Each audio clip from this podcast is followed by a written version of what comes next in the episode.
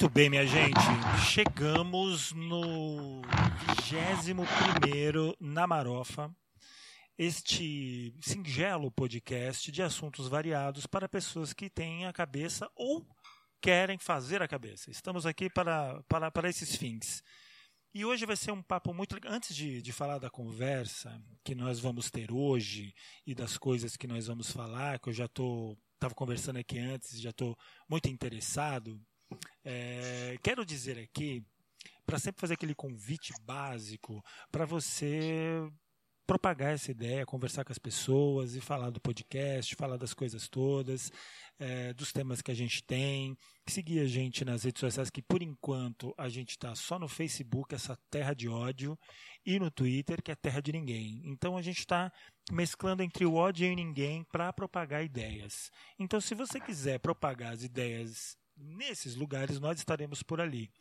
Então, dizer para divulgar para as pessoas, falar como falar sobre esse projeto e divulgar a mídia independente, é, seja ela essa ou qualquer outra que você conheça. Então, fica aí a dica e o e o desafio, beleza? Mas hoje nós vamos falar sobre um tema que tem várias vertentes aqui e, e é legal a gente conversar sobre isso é, é, para nós homens, principalmente, é uma forma de eu e aí eu quero conversar sobre isso com as, com, com as mulheres que estão aqui hoje. É uma forma de aprendizado mas também de, de jogar junto e ver como que a gente constrói junto possibilidades aí de uma sociedade legal. E nós vamos falar sobre feminismos. E vamos entender se é uma pergunta se é uma afirmação, o que raios é isso? isso esse, esse tema foi sugerido pela Larissa Scripilite, que está dodói, que não pôde participar desse encontro hoje, está dodói, mas que com certeza ouvirá e estará conosco em outros momentos. Então, um abraço, Larissa, que está dodói. Ainda bem que não é de Covid, não é nada, é, mas melhore o quanto antes e vamos seguir. Então estamos aqui, vou apresentar apenas os nomes e aí eu vou pedir para que elas se auto-apresentem é, e aí a gente vai conversando e, e papeando aí, tá bom? Então estamos com a Juliana Rigueiro. Juliana, tudo bem? Olá, tudo bem? Beleza. Estamos também com a Mari Mendes. Tudo bem, Mari? Tudo bem, gente. Boa tarde para todos e todas. E também com a Márcia Cunha. Oi, Márcia. Gratidão, boa tarde, boa tarde para todos, todas que estão nos ouvindo. Beleza, gente, eu vou, eu vou pedir para vocês, eu vou falando os nomes e aí vocês vão se apresentando para a galera saber a área de atuação de vocês dentro desse, desse espectro, né? dentro desse lugar da mulher hoje, é, e eu diria no Brasil também. É, e aí a gente vai papeando. Então, é, Juliana, diga aí, qual que é a sua área de atuação? Faz uma. Eu sempre faço a seguinte coisa. Se você fosse fazer uma edição assim de você para as pessoas dentro de área da sua área de atuação, qual edição você faria para nós? Diga aí. Eu sou, sou enfermeira, formada há 11 anos, é, pós-graduada em ginecologia e obstetrícia e o ano passado eu fiz um curso em ginecologia natural que me abriu muito um, outras visões sobre o nosso corpo, é, sobre o, o, poder que nós temos sobre o nosso corpo. E, e é isso. Agora, atualmente, eu trabalho com ginecologia natural. Ginecologia natural, curiosidades. Vamos entender isso. Mari, fale para vocês, se apresente aqui para a galera, para a gente conversar, conversa. Se apresente para nós aí. Então, eu sou professora da Rede Municipal de Mogi das Cruzes. Eu atuo há 20 anos no magistério, a maior parte no magistério público. É, eu milito nos movimentos sociais há 16, 17 anos, mais ou menos. A minha, minha atuação no movimento, nos movimentos sociais tem muito a ver com a minha história de vida, né? Sou uma mulher negra nordestina que tive, como todas, todas nós, essa, esse contato com a, com a parte mais drástica da história do povo brasileiro, né? que Sim. é a exclusão, que é o, as dificuldades para para ingressar no, nos, nos, nas, nas coisas da vida, né? Então, para a gente, eu, para ser professora, para mim tem um significado muito forte, que é essa coisa da, da mulher. Eu sou a primeira mulher da minha família, da minha geração, mulher negra a ter um curso superior, a ter uma pós-graduação. Isso para mim é, é bastante significativo. E quando a gente vai conversar com as mulheres por aí, esse, é, esse tom da, da fala sobre o feminismo e a mulher, o feminismo como viés de raça e classe é muito, é bastante, é, como eu diria, é bastante, quase que não aceito ainda, né? Porque a gente vive numa sociedade que a base dela é o racismo e a escravidão. Sim. Então, para muita gente, numa sociedade como a nossa, aceitar discutir o, o tema já é já é bastante já a gente já tem que fazer muito por onde fazê-lo né? Então tenho atuado no movimento de mulheres especialmente com essa essa batalha né? De de formar de educar de discutir o tema racial. É isso por enquanto. Perfeito Mari. É, agora vem Márcia. Márcia diga para nós aí a tua área de atuação a tua brisa como que tá aí a tua luta? Diga para nós também sou professora, professora de História na Rede Municipal de Mogi. Já estou na sala de aula há 16 anos e acho que lá é o principal foco do trabalho sempre, né? É espaço onde acho que tem mais caminhos para transformações. Mas, paralelo a isso, desde o começo dos anos 2000, eu me envolvi primeiro com o movimento, com a luta do movimento LGBT, por um tempo, e depois com o movimento de mulheres. Cheguei em Mogi em 2010 e estou envolvida com a luta das mulheres aqui. E do ano passado para cá, eu estou à frente da coordenação, junto com outras mulheres, a coordenação do projeto Promotoras Legais Populares, que é a formação de mulheres para lidar com a Maria da Penha, que é a educação popular, educação de base, tem sido muito forte. E por aí, por aí que a gente vai caminhando aí, fazendo parcerias e, e tentando enfrentar essa sociedade heteronormativa. Por favor, né? Deixa eu falar, meninas. Eu queria, eu queria fazer uma pergunta, e aí agora vai ser uma pergunta ampla, e aí com, conforme a gente for conversando, eu quero afunilar dentro daquilo que vocês disseram agora, alguns questionamentos e tal, e a gente vai avançando, tá? É, para se fazer presente a nossa parceira Larissa, que não está, ela sugeriu um nome que a gente vai pôr aqui, é tipo feminismos. Eu queria dizer, eu queria perguntar se você. E ela até sugere que se isso é uma pergunta ou se é uma afirmação.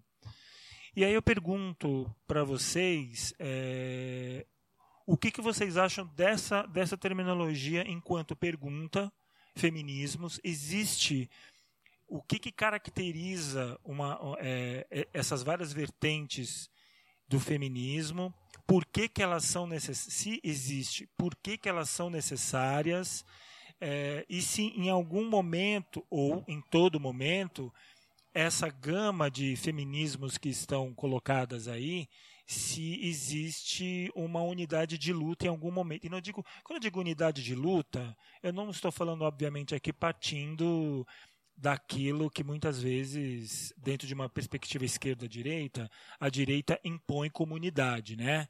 É, que é não, todo mundo tem que pensar igual e tal, né? Essa, essa, né? essa, essa perspectiva estranha, né? De, de unidade. Mas eu digo, é, se essas, essas diferenças, né? Se existem, é, se existem também alguns, lo, alguns focos de luta juntos aí. É, os, os, primeiros estudos que a gente tem em relação às diferenças que a gente chama de diferença de gênero, né, que são os momentos em que nós vamos perceber é, que as opressões que nós mulheres sofríamos eram compartilhadas com outras mulheres, é, vão se dar por mulheres brancas e geralmente parte de uma elite branca acho que você já deve ter percebido que a gente sempre cita a Simone de Beauvoir, por exemplo. Sim. Então, é, ninguém nasce mulher, torna-se mulher. E ela vai escrever O Segundo Sexo, que, são, que é um livro é, muito importante para a gente pensar essas, essas diferenças todas. Porém, com o passar do tempo, essa base que ela dá para a gente vai ser questionada, principalmente pela questão racial. A gente está falando de uma mulher é, europeia e branca e não, e não pobre, não periférica. Isso vai fazer com que o próprio feminismo se redesenhe, se redefina.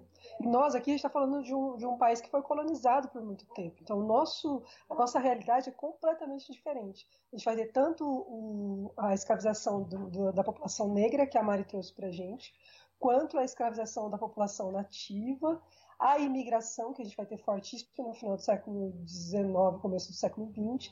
Então, a, a, a, realidade social das mulheres brasileiras ela é bem específica. É óbvio que cada país vai ter sua realidade, por isso que um feminismo não vai dar conta da, das demandas de todas elas.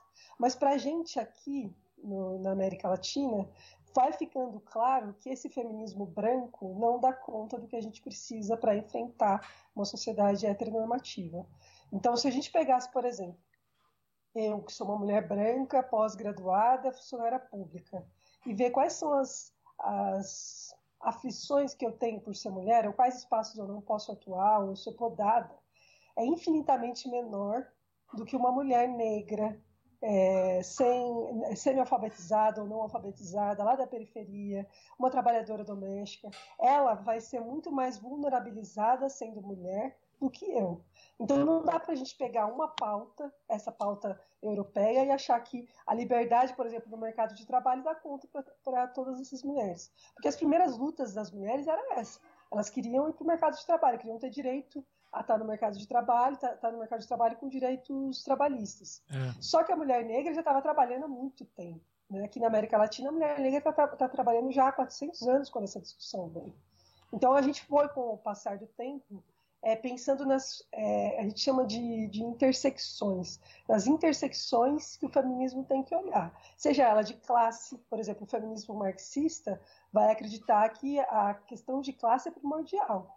A gente precisa eliminar essa diferença de classe de mulheres pobres e de mulheres que detêm o capital para que a gente consiga ter igualdade, igualdade entre todos e todas a gente aqui pensa muito no interseccional, então a gente vai pensar na classe, que é muito importante, mas a gente também vai pensar em etnia. Não dá para pensar que estamos todos no mesmo barco, não estamos. Então, nossa prioridade é sempre a mulher negra, sempre a mulher nativa. Ela precisa ter é, foco no nosso movimento e não a mulher branca. E não que, não que a mulher branca não sofra também por, por questões de machismo. Ela também vai apanhar, também vai sofrer feminicídio, também vai ter dificuldade de acesso aos aos equipamentos de proteção, Sim. mas em, outras, em outros níveis, né? Por isso que a gente sempre pensa na, nas mulheres negras. Legal. Acho que Mari quer falar alguma coisa? Quero. Manda. Bom, é, a gente precisa destacar que o movimento de mulheres no Brasil é um, é um movimento, é um, femi, é um feminismo bastante respeitado, é um feminismo bastante é, que trouxe temas é, bem interessantes para a sociedade desde a da Constituição de 88, né? Para quem não sabe, a Constituição de 88 ela incorpora 80% das propostas que foi discutida pelo movimento feminista. Uma das mais interessantes, assim, é a destituição do pátrio poder, né? Que, do ponto de vista da para a mulher, da autonomia, é, é bastante importante. É, o movimento traz a luta pela democratização do Estado, aponta políticas públicas importantes, luta contra a violência doméstica e sexual, né? É, no campo da sexualidade trouxe bastante, apesar dos pesares que a gente sabe, bastante autonomia em relação à, à discussão sobre os nossos corpos enfim, a gente, quando a gente fala da diversidade do movimento feminista, a gente não quer desqualificar, porque isso a sociedade machista, patriarcal já faz bastante, né? Sim. né? A ideia de demonizar o movimento feminista. Então a gente quer sempre destacar essa importância do movimento como um todo, na, né? na, na, na política, enfim. Mas a gente, como a Márcia resgatou aí, falou bastante, é, a gente vive numa sociedade que a base é, é, que foi constituída a sociedade brasileira é, é racista, é, uma, é baseada na escravidão, né? na servidão do povo, do povo negro. E isso reflete no movimento feminista. Então, essa discussão sobre o feminismo como feminismos e que, o, que a Larissa propõe, é importante a gente destacar que é um conceito que, que para a gente é, é, fundamental, porque traz esse, é, é, essa ideia de, de, incorporar amplamente a diversidade que é, que é ser mulher, né? E, e, e lutar e, e, discutir, e querer que traga, que não seja só um conceito amplo em si, né? Mas que traga a discussão a ideia de justiça, de equidade, de reconhecimento, de reconstrução da identidade porque a nossa identidade ela é muito baseada nessa ideia eurocêntrica, né? Sim. E o movimento feminista, obviamente, é, durante muito tempo da sua história, parte dessa perspectiva. Dificilmente, enquanto, por exemplo, enquanto as mulheres brancas já estudavam, enquanto as mulheres brancas já tinham algumas inserções na sociedade, nós mulheres negras ainda estávamos batalhando para sobreviver. Por exemplo, como eu disse lá no início, é, eu, eu concluí meu ensino médio bastante atrasado. Eu era mais velha de todas, na faculdade eu era mais velha de todas da sala. Que é a demonstração de, desse atraso, né, para a vida das mulheres. Isso eu estou falando de uma coisa que é um direito constitucional básico, que é a educação. Imagine vocês é, falar sobre, sobre relacionamento, sobre é, oportunidade no mercado de trabalho, sobre direito à maternidade, sobre muitas outras coisas que, a, que o movimento já vem discutindo há mais tempo. Discutir do viés de raça, de classe, é, é um é, ponto de vista histórico muito novo. Sim. E aí tem todas as implicações, né? Então, discutir a partir desse ponto de vista dos feminismos todos é uma batalha que a gente vem travando, que o movimento de, de mulheres negras vem travando dentro do movimento feminista há bastante tempo. E que tem, tem é, dado resultados, né? A Márcia milita comigo em alguns movimentos aí, ela ouve sempre eu falar, né? Porque eu, eu gosto sempre de dizer, quando eu vim para Mogi, e que na primeira, nas nossas primeiras reuniões eu falava, gente, a gente tem que falar sobre a mulher negra. É, 90% das mulheres que estavam na reunião falavam isso não é importante, é toda mulher sofre com as opressões, vamos falar de todas. Sim. E hoje a gente já vê, já vê partir de mulheres que não, não se identificam, não tem o tom de pele escuro, dizer, não, a gente hoje vai fazer igual as meninas da PL, do, do PLP, que vira e mexe, faz questão de colocar essa discussão, né? Sobre o ponto de vista da mulher negra. E que eu não preciso mais ser eu a ir lá e falar, olha, gente, tem que fazer, entende? Sim. Como é importante a gente começar a discussão. Então, é mais ou menos isso. Sobre. Eu entendo que a Larissa é, faz essa questão. A Larissa ela é muito atenta nessa discussão sobre a mulher negra. Então, vira e mexe, ela vem, não, mas isso, não, vamos falar com esse termo, vamos falar sobre tal assunto. E isso tem a ver com, com as experiências que a gente vive enquanto, enquanto mulher negra, né? Porque para quem não é, é bastante. É, tem muita coisa que é muito sutil, apesar do racismo ser muito escancarado no Brasil, para as questões da mulher tem muitas sutilezas, né? Então é muito importante que tenha sempre alguém que, que faça. Mas eu percebo bastante avanços nessa questão do, do conceito, da consciência crítica, do, da ideia de resgatar o, a, a, a, identidade, enfim. E com isso, quando a gente consegue fazer isso, res, é, vai respingar né, na, na ideia do, do, econômico, do político, do social, inclusive do nosso psicológico. Sim. É, eu queria. Pode, pode, Só para puxar sua, sua, sua pergunta, você fala sobre se há algo em comum, né? Porque, porque por mais que existam diferentes linhas de pensamento, não existe algo é, tão segregado quanto parece. Não existe assim, ah, elas são do, do feminismo negro, nós somos do feminismo. Não. É mais corrente de pensamento. Na Sim. hora da atuação, de ir para a rua, você pode ter certeza que vamos estar todas juntas na maioria dos atos, na maioria dos movimentos em que a gente estiver se posicionando. O que acontece é que a sociedade, ao longo da história, foi criando discursos de gênero para dizer o que é ser mulher, o que é ser homem. Sim. Então, disseram para nós que nós somos frágeis, que nós não podemos ter pelos, que a gente fala mais baixo, que a gente não sabe muito bem dirigir carro, mas que a gente é ótima para cozinhar, para cuidar do lar, para ser mãe. Isso foi construído na história, e só que isso colocou a gente num lugar de muita vulnerabilidade. Então, nós não somos nós que devemos ir para a política, que devemos brigar por direitos e por aí vai. Então, dentro desse, desse todo, dessa cesta de, de ideias vertentes do feminismo, aí é o lugar onde a gente se encontra, né? na luta contra esses estereótipos que nos fragilizam que não, não permitem essa igualdade aí que a gente que a gente quer na sociedade. Ao mesmo tempo, que é importante só pontuar, que a questão dos homens é a mesma coisa, né? Eles Sim. não nascem homens, eles também são forjados. Essa masculinidade, essa força toda, ela é forjada. E por vezes ela atrapalha a vida de, de, desses homens, porque Bastante. faz com que eles deem, tenham que dar conta de coisas que não necessariamente eles querem dar, tenham que assumir papéis que às vezes eles não ficam confortáveis faz com que eles não tenham liberdade do próprio corpo, da própria voz, da própria estética. Então tem que seguir um padrão aí que atrapalha. E aí quando você vai ver um rapaz, um homem que é agressor de mulheres, ele vai alegar que ele está cumprindo o papel que lhe deram. Né? Exato. Né? É isso que ele está dizendo. Tem um, um final do de um livro do Jorge Amado, que quando ele vai para o julgamento, o que mata, né, não vou lembrar agora, mas o julgamento, depois de, de, matar a esposa e o amante, ele diz, ele diz isso, ele diz, mas eu precisava lavar minha honra. É, é para isso que eu, que eu fui feito. Né? Eu amava minha mulher, mas eu precisava desempenhar aquele papel. Então, quando a gente vem com as questões de gênero no movimento feminista, a gente está dizendo assim: ó, o ser humano vai muito além disso. Se há uma essência, essa essência é infinitamente maior. Homens podem ser muito mais, mulheres podem ser muito mais. E sair desses, desses lugares estanques que não permitem a gente existir, criar e poder viver além dos estereótipos. É aí que os feminismos se dialogam e aí que a gente vai para a rua junto contra esses lugares opressores aí para homens e mulheres. Tem uma coisa que eu quero pôr a Juliana nessa conversa, Júlio, que eu queria fazer o seguinte: você falou que você trabalha nessa coisa da ginecologia natural, né? E aí tem uma. uma gostaria que você explicasse um pouco essa área de ação, porque a área de movimento, de movimento social, de movimento de luta social, ela abrange várias questões, né?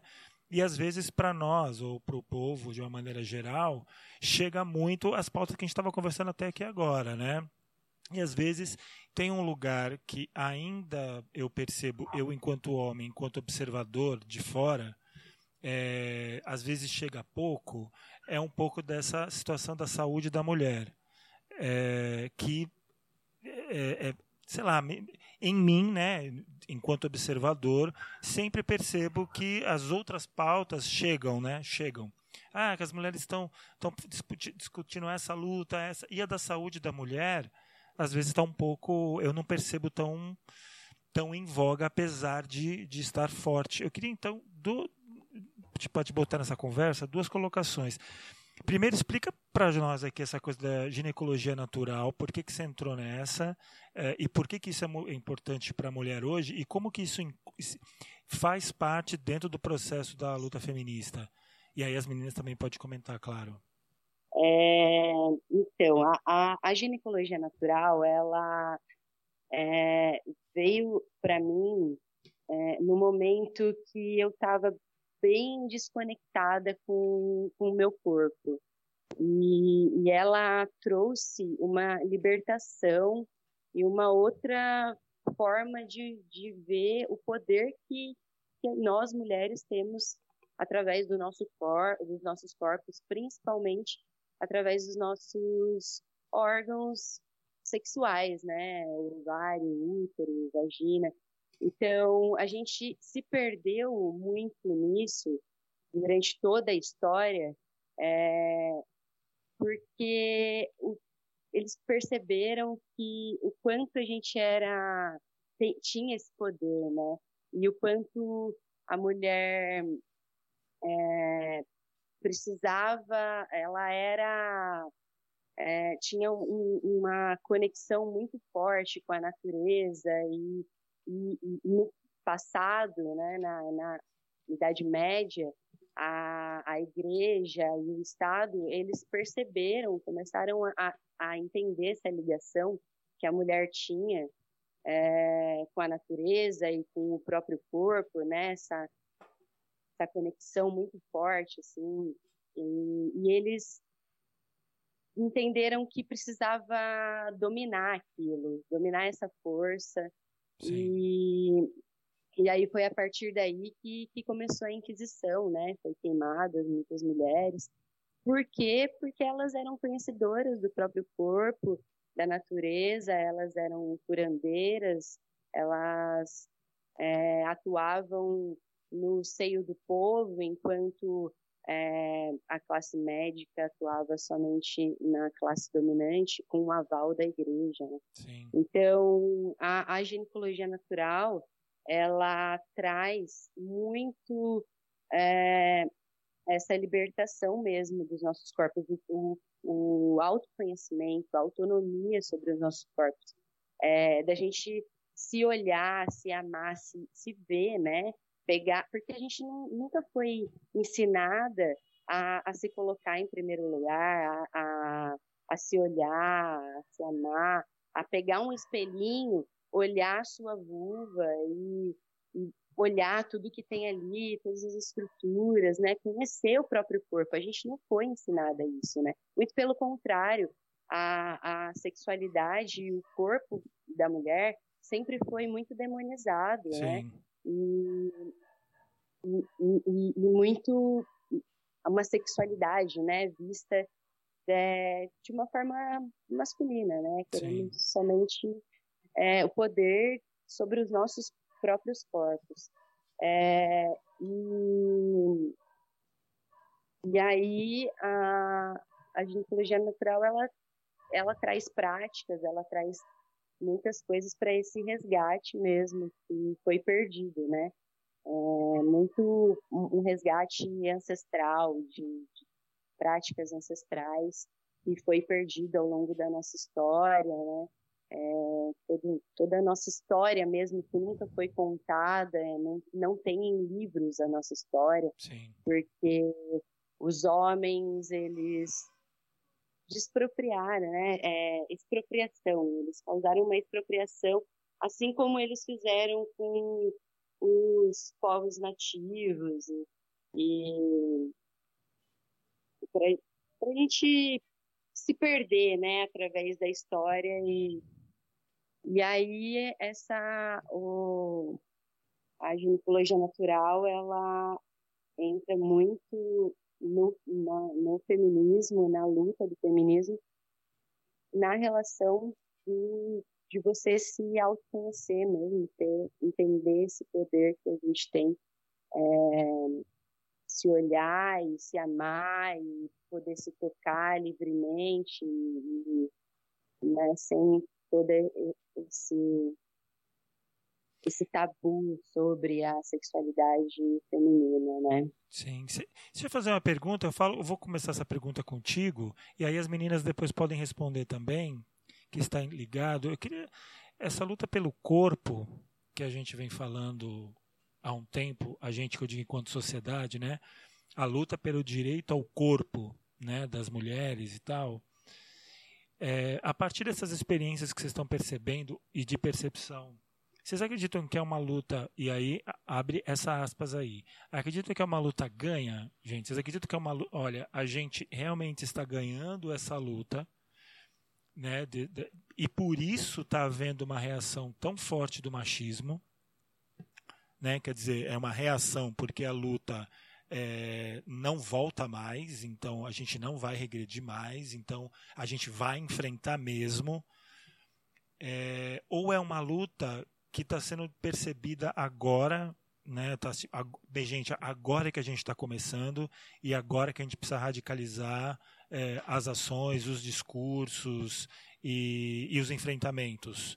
É, não sei se, se elas são complementares essas duas partes, mas para mim tá assim, ela tá ganha e por isso está vendo essa resposta pesada do machismo hoje em várias frentes, é, ou ela só está no começo e agora que ela está no começo, é por isso que está é, que está sendo essa violência tão forte. Como que vocês percebem? Ou se tem uma terceira uma terceira uma terceira colocação que a gente que eu não estou conseguindo perceber e vocês querem botar aí no jogo?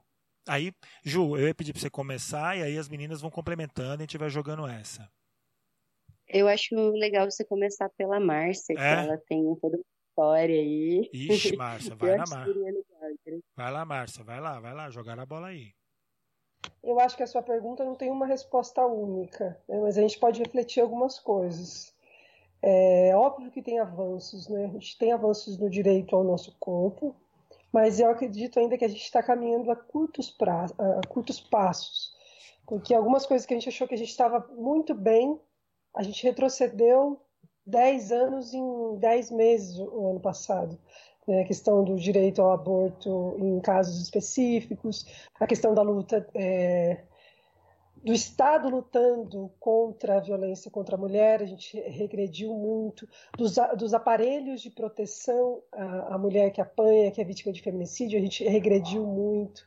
A gente está falando em política de de não fazer sexo, né? ao invés de a gente pensar numa mulher autônoma que vai fazer sexo e que precisa de, de amparo quando isso for um problema, a gente regrediu para a política proibicionista. Sim. Então, eu, eu acho que a gente ainda está caminhando muito lentamente.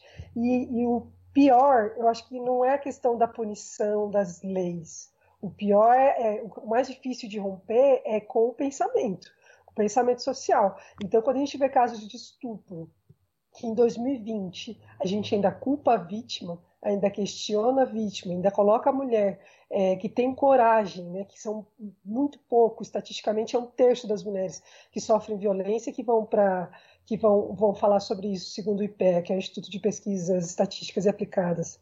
Um terço delas falam e esse um terço ainda é questionado da forma que é, Sim. então eu, me, eu, fico pensando onde está o direito pelo nosso corpo, sabe? Se eu sofro uma violência tamanha, ainda preciso de provas, um monte de provas, ainda sou questionada, quando eu tenho essas provas, ainda sou questionada. Socialmente, há uma, há uma é, aqui na América Latina, mas no Brasil em específico, há uma cultura de culpabilizar a vítima o tempo todo. Né? Então aí eu fico pensando nesse direito ao corpo. Ontem nós conversávamos, conversávamos com uma amiga que fez algum, alguma postagem em rede social que tinha pelo no, debaixo das axilas dela. E os ataques que ela sofreu são absurdos, sabe? Então, o mesmo, o mesmo, a mesma estética que a gente permite para um homem e não acha que ele é sujo, que ele fede por conta disso, a exatamente a mesma estética no corpo feminino é, é ridicularizada, é demonizada.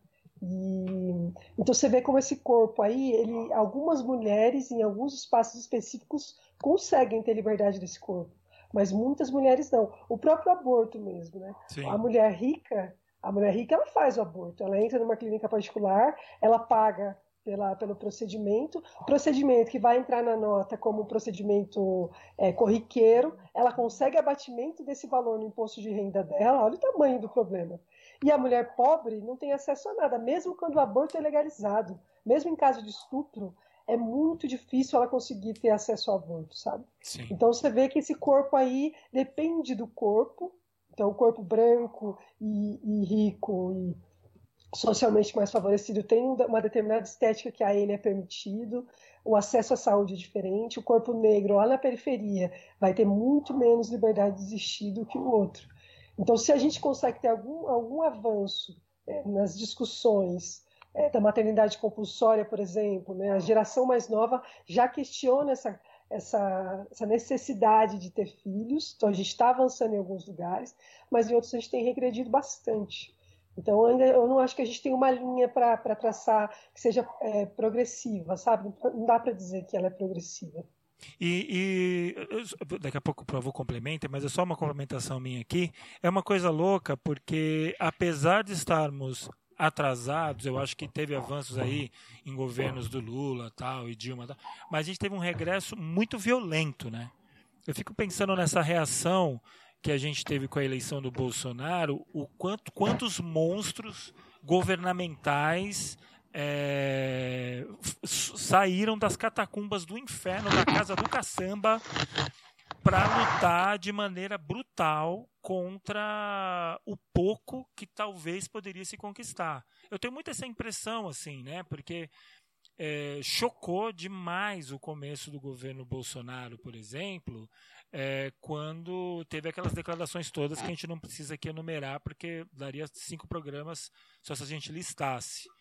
É, mas o mais louco foi o quanto que isso legitimou esse tipo de violência praticamente pública, né, contra as mulheres, né? Então é, é um pouco dessa impressão que eu tive, sabe, de, desse desse desse retrocesso.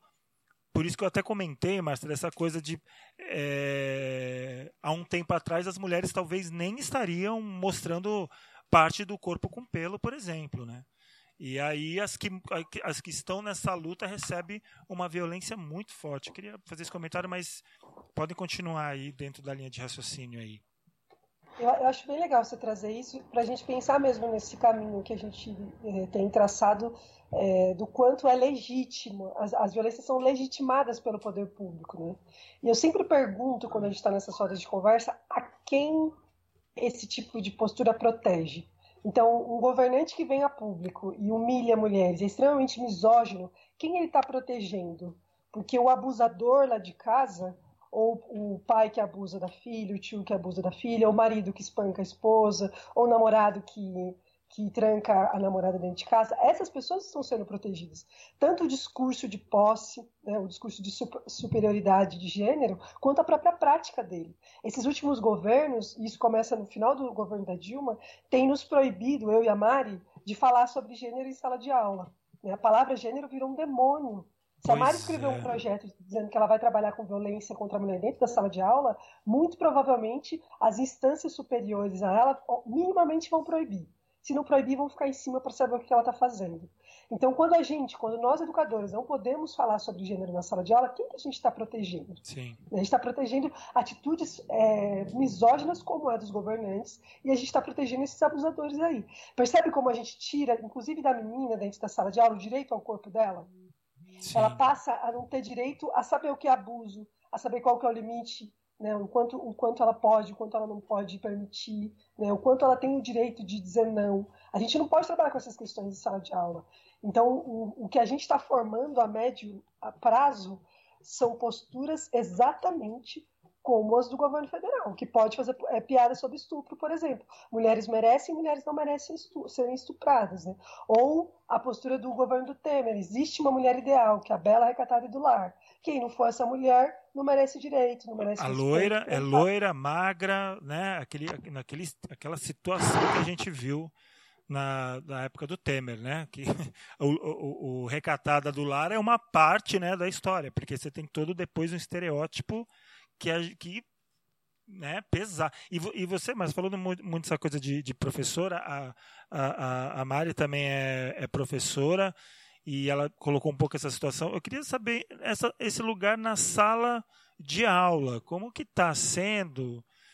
É, que depois que fecha a porta, a gente acha que o professor ele tem essa autonomia plena sobre a condução da aula ali dentro de um contexto. E de repente a, a Márcia está dizendo que não, que de repente a gente não está não, não tá com a sala tão na mão assim para poder às vezes colocar. Eu queria saber de vocês aí, que são professoras, a Mari também, o que, o que, que vocês percebem dessa ação de vocês na sala de aula? Como que está esse jogo aí? Então, eu acho que primeiro sobre a, essa ideia do corpo, né? Primeiro que a gente tem que entender que numa sociedade onde há oprimidos e tudo mais, o corpo na prática não nos pertence, né? Na verdade, o, a gente, o corpo é nosso, mas é, como que vai ser determinado, como que a gente se utiliza dele, é uma construção bastante social, né? E eu acho que a Ju deve saber bem, por conta do trabalho dela, essa questão da, da preocupação religiosa, da preocupação. A, a nossa saúde é uma saúde muito tradicional. Então, para a mulher se desprender disso, procurar uma, uma ginecologia natural, ela, antes de tudo, ela vai ter que se desprender de bastante é, ideia que foi construída ao longo do tempo da vida dela, inclusive em relação ao, ao, ao, a esse pertencimento, né? O que, que a gente pode fazer com o nosso corpo? É, existiu durante muito tempo da história um tabu em relação ao nosso corpo. É, essa, essa ideia da opressão, eu acho que essa experiência com a opressão, ela é muito dada a partir da posição que a gente ocupa. Então, e essa posição ela leva à marginalização do prazer, da decisão sobre o próprio corpo, até mesmo de coisas simples como ter um cabelo é, natural ou não, entende? Porque Sim. leva a essa marginalização e, e é, essa marginalização ela leva, ela vai, ela parte de uma tática é, de, de submissão, né? Então a gente está sempre ali preocupado com o que a gente, como a gente vai se comportar para saber como que o outro vai, vai reagir. Eu acho que a sua pergunta sobre se é uma luta ganha, na verdade eu penso assim. Hoje existem muitas mulheres que, que romperam uma linha, que é essa linha do fica na sua, não, não, não pesquisa, não, não, não estuda e faz o que te mandam. E aí, só que ela tem uma, uma, um ponto, né? Então, na verdade, a gente. É, como que eu diria? Na verdade, existe uma. A gente olha para trás, por exemplo, eu olho para minha mãe, para minha avó, para e para mim, para minha filha, e vejo diferenças aí, né, no, no trato com essa questão. Mas é, é para, quando a gente conversa assim, parece que a gente desassocia essa luta pelo pela, o pertencimento à ideia do corpo das outras, quando de fato não é. Quando a gente vai lá e luta para que as mulheres tenham o direito a decidir sobre o próprio corpo, a gente está falando disso. Quando a gente vai lá e, e, diz que a mulher tem que ter direito a, a uma saúde é, que, que não seja essa que vai no laboratório, faz o remédio, mete a vacina e que não sei o quê, a luta da, no, no, em relação ao trabalho da Ju, por exemplo, é uma luta que está tá totalmente relacionada com todas as outras que o feminismo tenta é, buscar, né? Que, que todos esses reconhecimentos. Sim. E aí eu acho que em relação à educação, como a Márcia falou, na verdade, a, a, o imaginário da população parece que a gente é professor, especialmente quando a gente é professor da rede pública, que a gente pode chegar lá e fazer. Aí a gente vai lá e faz. Só que a gente, eu sou sindicalista, né? E o que a gente tem de professor com processo, porque falou a palavra feminismo, porque falou a palavra gênero, porque falou a palavra, falou a palavra, não tem essa possibilidade. Lógico que quanto mais a gente é, é atuante, quanto mais a gente está tá fortalecida, a gente consegue fazer mais algumas coisas. Só que, no geral, os professores, as professoras não têm o suporte para falar, por exemplo, quando, quando aqui em Mogi, que vai lá um, um vereador e apresenta um projeto sobre escola sem partido. O projeto Escola Sem Partido é um projeto que simplesmente diz, não falam mais sobre gênero. E aí, quando a gente vai fazer isso, direção de escola, secretária de educação, pais, os próprios alunos, eles já, por conta da, da construção social, eles já, eles mesmos já é capaz que denunciam a gente. Então é uma, para a gente falar sobre esses assuntos, a gente estava estudando outro dia é, a questão da, do HIV, por exemplo. Na década de 80, de 90, todo mundo começou a ficar assustado em relação ao HIV.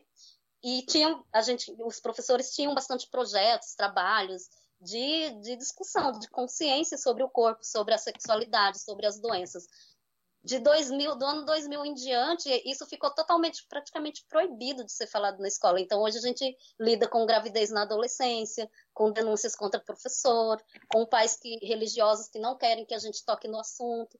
E é, é importante, a gente faz a discussão, a gente faz o debate, a gente luta contra tudo isso. A sociedade tem, tem caminhado para um ponto que a gente consegue mais ou menos falar sobre as coisas em outras em outros espaços e dá essa impressão que, nossa, agora está tudo certo, a gente consegue falar. Mas quem vai praticar, quem vai trabalhar com as mulheres, quem vai trabalhar com o aluno, quem vai tentar está muito mais difícil.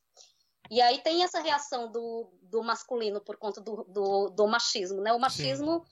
e o racismo com uma combinação muito forte faz leva a privilégios, né? Então quem está na situação, os homens, por exemplo, pode até entender a, a, ideia, pode concordar com a gente. Alguns dizem, ah, eu vou com você, estou na luta, mas quando você diz, desce da sua poltrona dos privilégios, eles não vão querer fazer. Porque ter privilégio às vezes é muito bom, é muito melhor do que estar tá se sofrendo, né? Então, à medida que a gente avança, o, o, o machismo avança mais, avança no sentido contrário. E aí a gente tem os projetos Escola Sem Partido, a gente tem os presidentes que dizem que, que mulher só não estupra é só aquela porque ela não merece, como se as outras merecessem. Sim. E tem toda essa degeneração que a gente enfrenta todo dia no nosso cotidiano, né? É, porque Mas tem... é uma...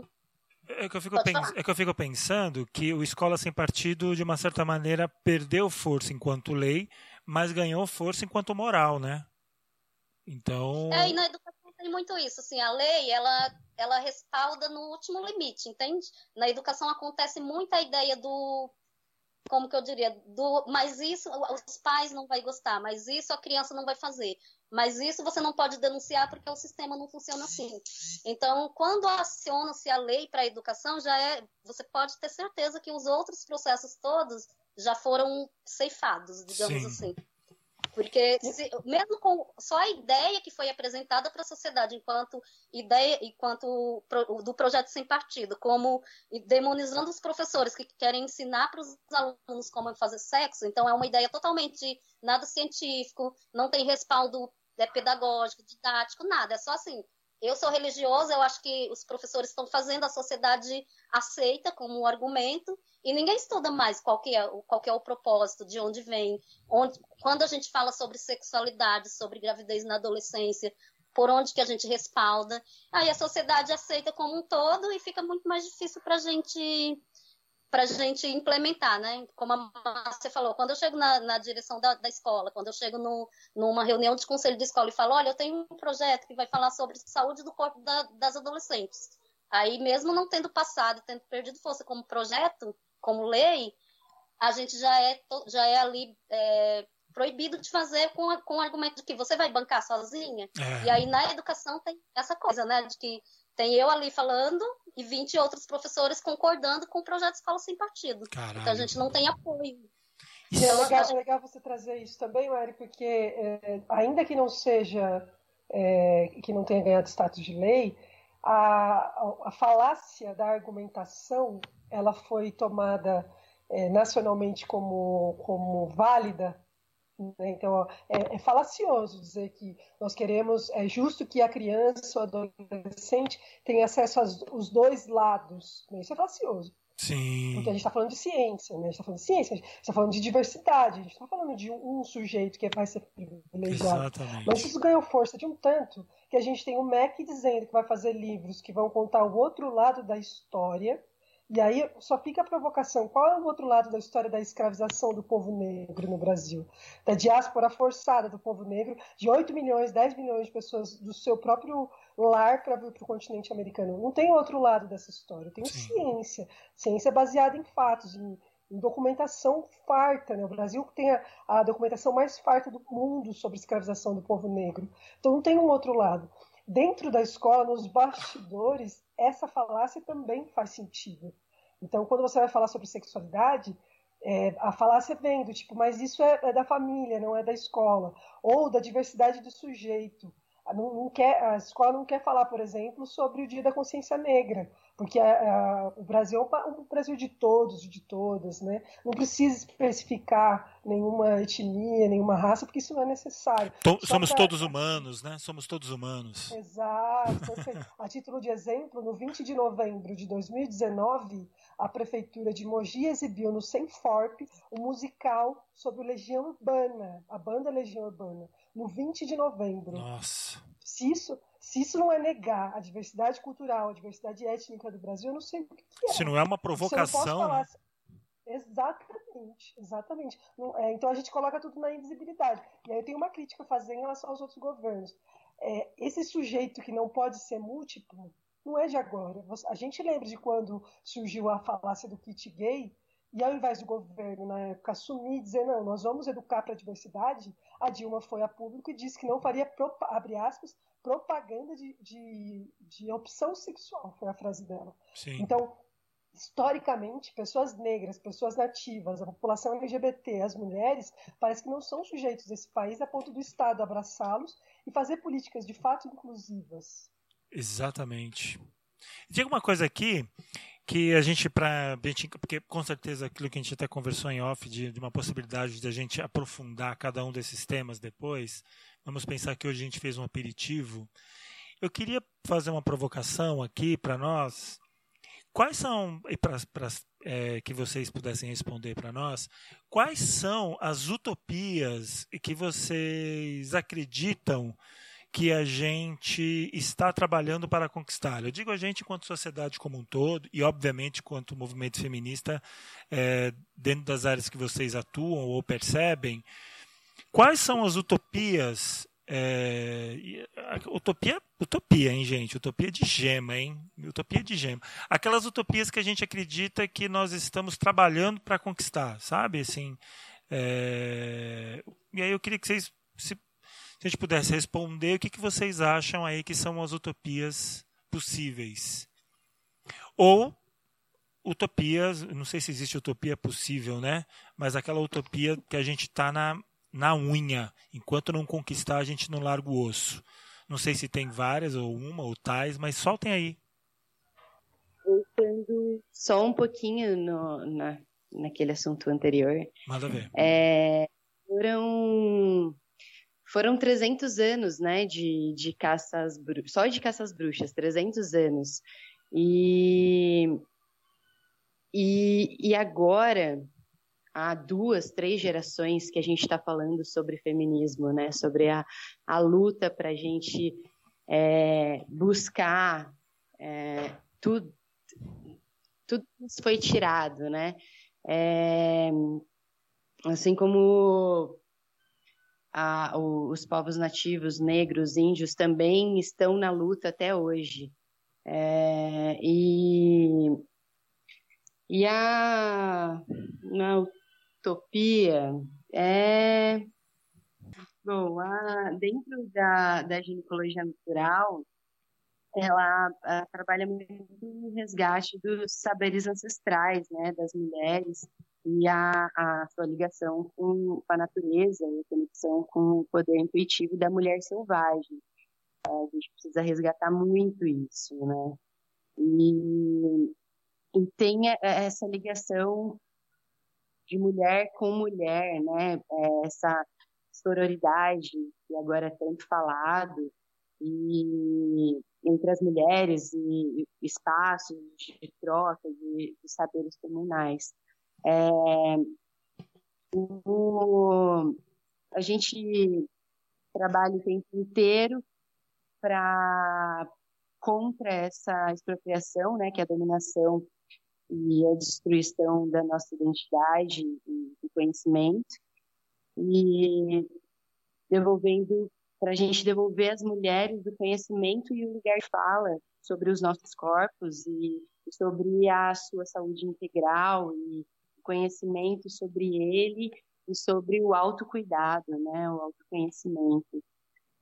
E é isso, é um resgate, é, a gente precisa mesmo falar sobre isso, né, o resgate dessa potência da sexualidade, do prazer, da diversidade, de, de um corpo liberto, de um corpo diverso, né, e a ginecologia natural, ela trabalha para essa libertação dessa sexualidade, né, desse corpo, dessa saúde, dos saberes das mulheres no sistema, do sistema industrial, financeiro, capitalista, patriarcal e, e da natureza, né, e, e do seu uso.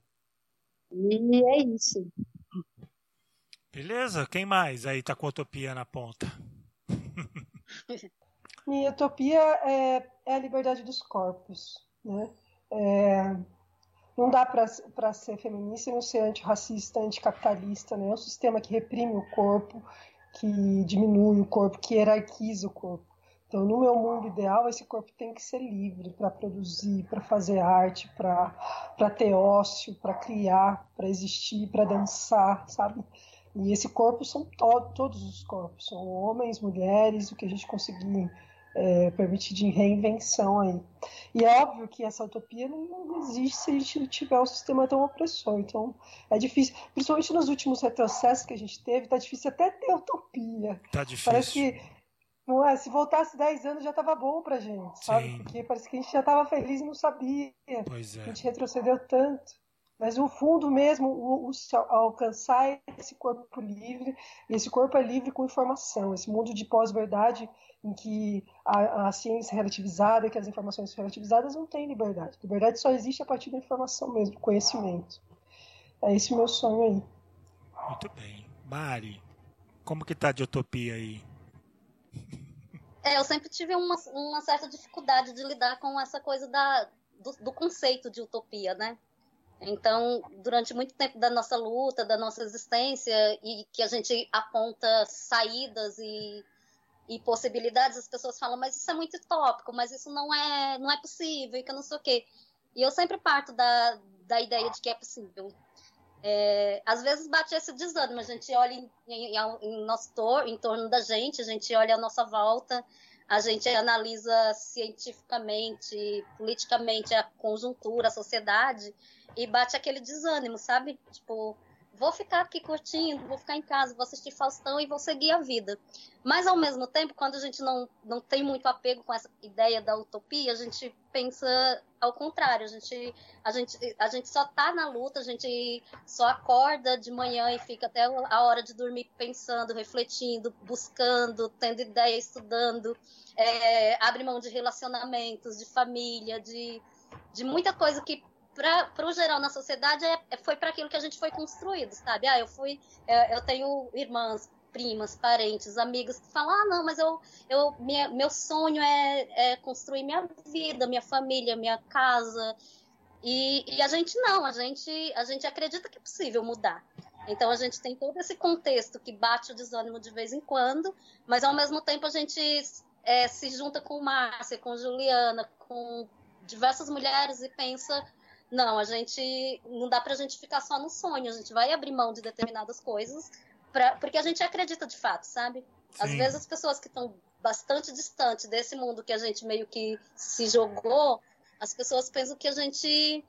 É, por que, que tá fazendo? A gente só faz, a gente só, só se sacrifica, a gente só abre mão de coisas que é, todo mundo tá, tá buscando e que, de certa forma, o conforto, né, o conforto psicológico, mental, financeiro, tudo isso é importante, é, ajuda. Mas a gente só está nessa porque a gente acredita que é para além da, da utopia. E no, no caso, eu. A minha luta é muito por um pouco disso que a Márcia falou, um pouco não, bastante, né? Eu não vejo outra possibilidade, eu não vejo transformação, eu não vejo outro mundo se for nessa ideia de, de produção, de sistema econômico que a gente que a gente sempre viveu e que a gente conhece, né? Então eu acredito em outras formas. Eu acho que é possível a gente combater todas e é muito nessa linha do, da nossa história, né? Da, do resgate da nossa identidade.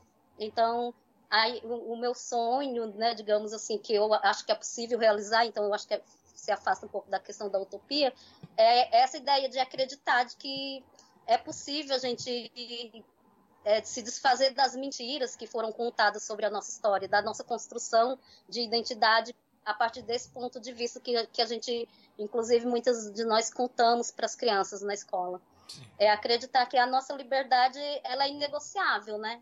Então a gente tem que é, ver esses, dar esses passos atrás, a gente vê que vira e mexe tem um retrocesso, mas a gente acreditar que é, é possível que a gente vai lutar enquanto a gente puder e estiver respirando e tiver energia e força, a gente lutar pela nossa liberdade, é a liberdade completa da mulher, é a liberdade completa de todas as mulheres, não é só das mulheres negras, das mulheres lésbicas, é todas as mulheres poderem viver num mundo em que elas não tenham que, né, que ser polidas, né, por, por causa de questões é, religiosas, políticas e tudo mais, é a gente viver em liberdade de fato.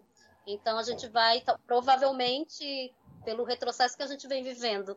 Eu não viva esse momento, eu não viva essa, essa história, eu não viva esse, essa, esse paraíso que seria, mas a gente tem uma geração, eu tenho uma geração de alunos que eu tenho que formar, eu tenho uma filha. Então, uma, é, um sonho de uma sociedade que a gente não constrói para a gente, a gente constrói para os próximos. E depende de todos os outros que a gente vai deixando, né, que a gente vai formando. Então, é mais ou menos essa ideia de, de resgate, de, de reafirmação da identidade, de reconhecimento de que o racismo é um fator de reprodução da exclusão, da opressão, da solidão da mulher e que ele está baseado em um sistema econômico, político, né, social e que para a gente conseguir se libertar disso a gente vai ter que lutar contra o sistema ao mesmo tempo que a gente luta contra as opressões machistas, homofóbicas, racistas cada vez que a gente faz isso, tem muita gente que diz, ah, mas eu sou de um, é, de um viés do feminismo que não, é, que não é classista, por exemplo. Mas cada vez que uma mulher luta pela libertação de outra, independente do, do ponto de vista e do viés que ela segue, ela está construindo, colocando um degrau nessa ponte, né, para chegar nessa ponte que é a transformação da sociedade. É mais ou menos isso. Perfeito!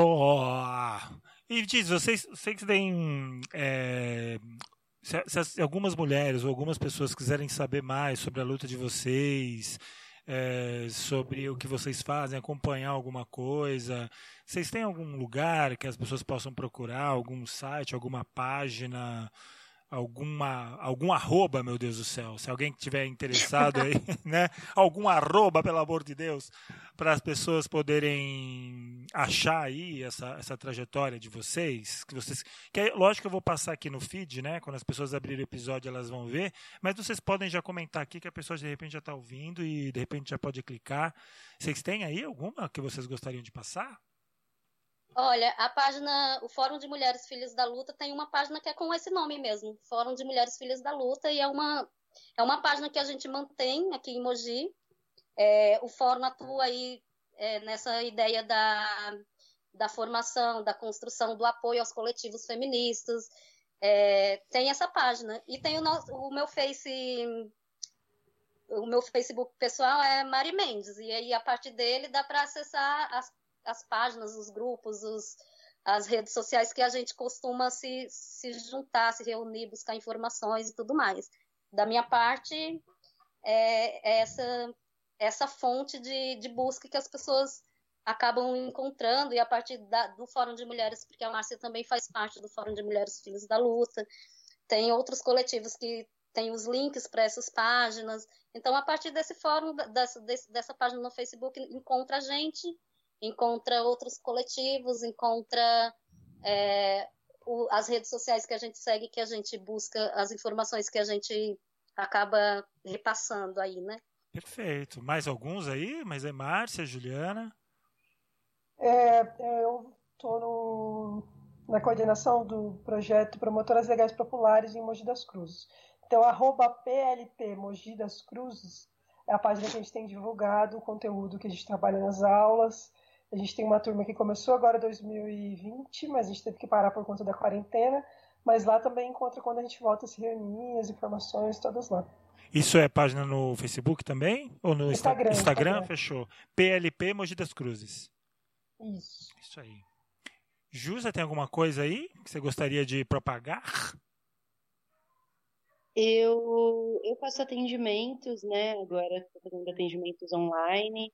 É, é, dúvidas sobre próprios corpos, tiver alguma questão, eu estou lá no Instagram também, é Ju, com H, no final, é, Rigueiro, tá lá no Instagram. Pode me chamar lá no direct a gente conversa. Vai estar tá tudo no feed aí para galera clicar.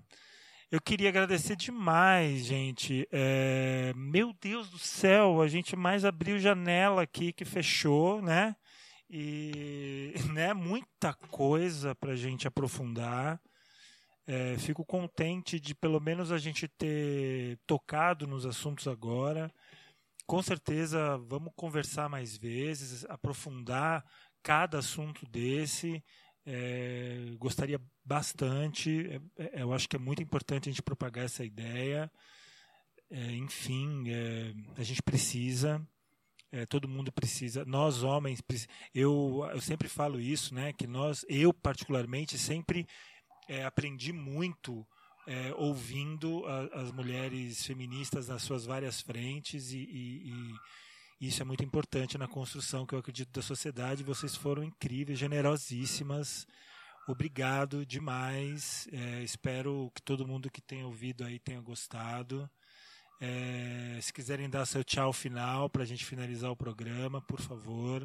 Mas já de antemão quero agradecer demais a todas vocês. Obrigado, viu? Juliana, Márcia, Mari, maravilhosas. Obrigada, Fernanda. É muito importante a gente ter um espaço para falar mesmo sobre feminismos, porque a luta está aí, né? A gente não vai cessar até a gente conseguir tudo que foi tirado da gente. É isso. Muito obrigada. Eu agradeço o convite, muito bom. Fico feliz de ter aberto a janela, porque essa é a ideia. Quanto mais perguntas a gente tiver, acho que melhor o caminho a gente está tomando, né? Total. E é isso, estamos dispostos sempre a conversar e estamos junto. É, eu queria agradecer também e já também mandar o, o agradecimento para a Larissa, né? Porque foi ela que me colocou nesse, nesse rolê aqui. E também reforçar isso, de que é parte do, do nosso processo, né? Essa ideia de, de conversar. Eu achei bastante interessante porque porque não é um negócio. Eu estava falando para Larissa, mas estou preocupada, porque eu estou um tempo aqui de quarentena, estou só assistindo Big, Big Brother e tal. Sim, né? Mas eu achei. É, mas eu achei bastante o formato bastante interessante, porque não é um negócio que fica aquela sensação de que a gente está dando uma palestra, apresentando um monte de, de artigos, conceitos Sim. e tudo. É uma conversa que parece informal, mas que a gente sabe a importância que tem. É, queria reforçar de que a gente, a gente é de uma linha do feminismo de, que a gente não acha que a gente tem bastante problema com os homens, obviamente, né? Porque os homens estão nessa estrutura aí que é, que é essa sociedade machista. Mas que a gente não acredita que o homem nasceu homem e está fadado a ser um macho escroto. A gente acredita que a, a gente mudando esse pensamento que leva com que os homens tenham as posturas, tenham esses pensamentos, eles podem ser diferentes. Numa outra sociedade é possível. E é importante, é, é, porque muita gente ouve, a gente pensa, vocês é todo um monte de louca que tem é, raiva de homem. Total, né? Não é do homem que a gente tem raiva, a gente tem problemas, a gente tem dificuldades de conviver numa sociedade em que os homens têm, é, são educados, inclusive, a ser o que são, mas que se a gente sabe que a população é dividida aí quase meio a meio, né? Então, para a gente, essa ideia que, que essa ideia da transformação da sociedade, se não tiver parte dela, que são os homens, por exemplo, convencidos, é, compreendendo qual que é o problema, a gente não vai conseguir avançar muita coisa, porque vai ficar metade da sociedade é, estudando, lutando, enfrentando, sobrevivendo, e a outra e a outra sociedade e a outra parte da sociedade ali sob seus privilégios. Então, uma das coisas que é tarefa nossa, apesar das dificuldades, é a gente fazer com que os homens entendam, com que eles se convençam, com que eles queiram fazer diferente, ser diferente, e que por isso a gente não é não é essa coisa de que ah, a gente tem raiva dos homens e quer que todos morram. A gente quer que todos entendam de que a sociedade ela tem que ser uma sociedade é igualitária para todos e todas, independente do gênero, da sexualidade, da orientação sexual e de todas essas coisas que, que formam a gente enquanto ser, né? Sim. E obrigada mais uma vez. E a gente está aí sempre à disposição. Então, quando tiver outra ideia, outras conversas e quiser convidar, e a gente tem, se não for a gente, a gente tem sempre alguém que a gente indica, que a gente pode sugerir e tudo mais.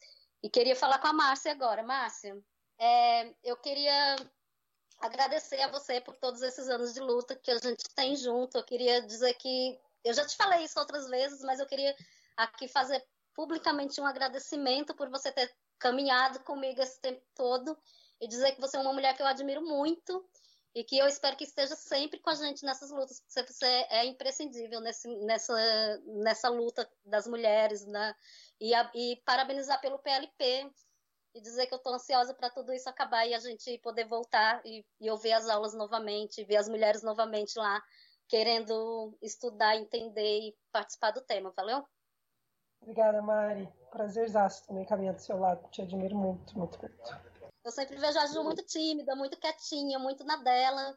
E eu sei porque eu já eu faço muitas conversas, palestras e discussões e entrevistas e para mim é sempre difícil, sempre um desafio. Eu imagino que para ela tenha sido uma um, tenha sido um, um processo de inspiração, porque eu sei que não é fácil falar, não é fácil aparecer em vídeo, não é fácil expor a gente, expor as ideias que a gente tem.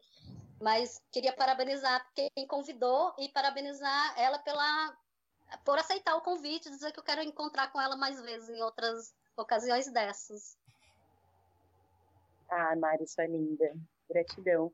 É bem difícil mesmo, porque eu tenho uma, uma timidez aqui bem internalizada que eu preciso trabalhar. Mas é isso, né? Essas oportunidades surgem exatamente para isso, para a gente trabalhando o que a gente precisa. Obrigada, obrigada mesmo pela oportunidade de estar aqui. Gente, ah, que maravilha. Gente, obrigado demais. Vocês foram muito generosas, viu? Muito generosas. É, e vamos construir tudo junto. E uma hora, meu, vai dar certo. Até mais. Tchau, tchau.